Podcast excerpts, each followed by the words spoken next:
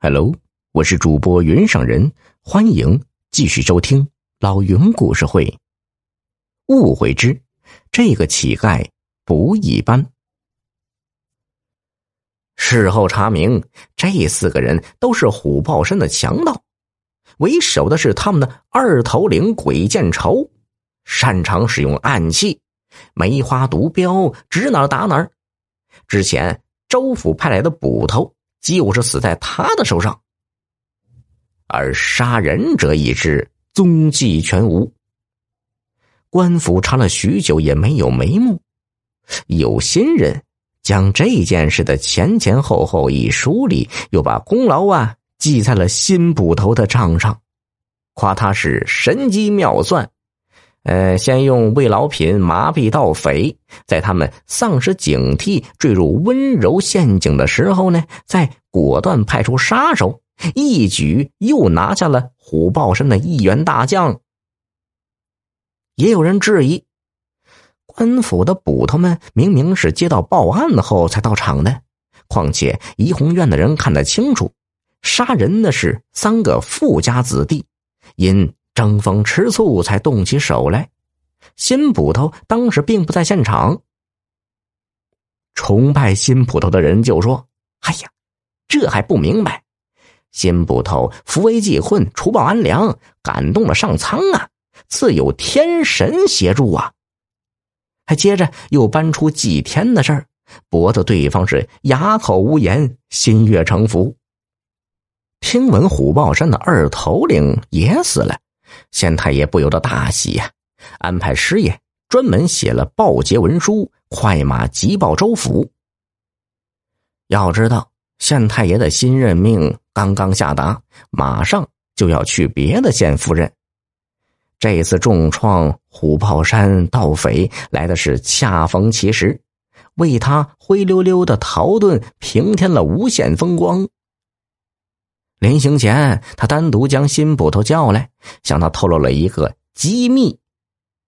鉴于新捕头上任后屡立奇功，县太爷已经向上边推荐，由新捕头破格接任县令，不日就将宣布了。县太爷这么做其实另有内情，因为他交出的是一只烫手山芋。上面逼着他提出继承人选，继任不确定就不批准他调任。同僚们畏惧匪患，无人接盘。师爷岁数又大了，只有新捕头还算符合，就便宜他了。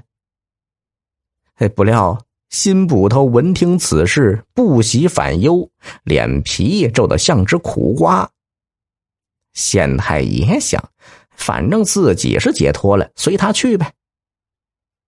县太爷走后没几天，州府果然派官差来宣布对新捕头的任命，请新捕头到城门外迎接。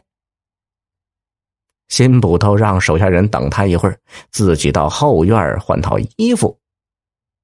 衙役们是左等右等，不见他出来。进去一看，屋里空无一人。正不知所措呢，却见胖瘦两位捕快拥着新捕头从前门进来了。原来新捕头趁人不备，从窗户钻出去，翻墙跑了。没想到胖瘦两位捕快一直防着他这一手呢。他刚翻过墙，就给堵住了，只好跟着回来。师爷不解的问新捕头。这别人都盼着升官发财，您却避之不及，不知您是怎么想的呀？嗨，我真名啊，其实叫王胜，是个算命的。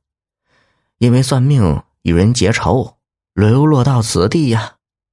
阴差阳错坐上捕头的位子，对我来说已经是勉为其难了。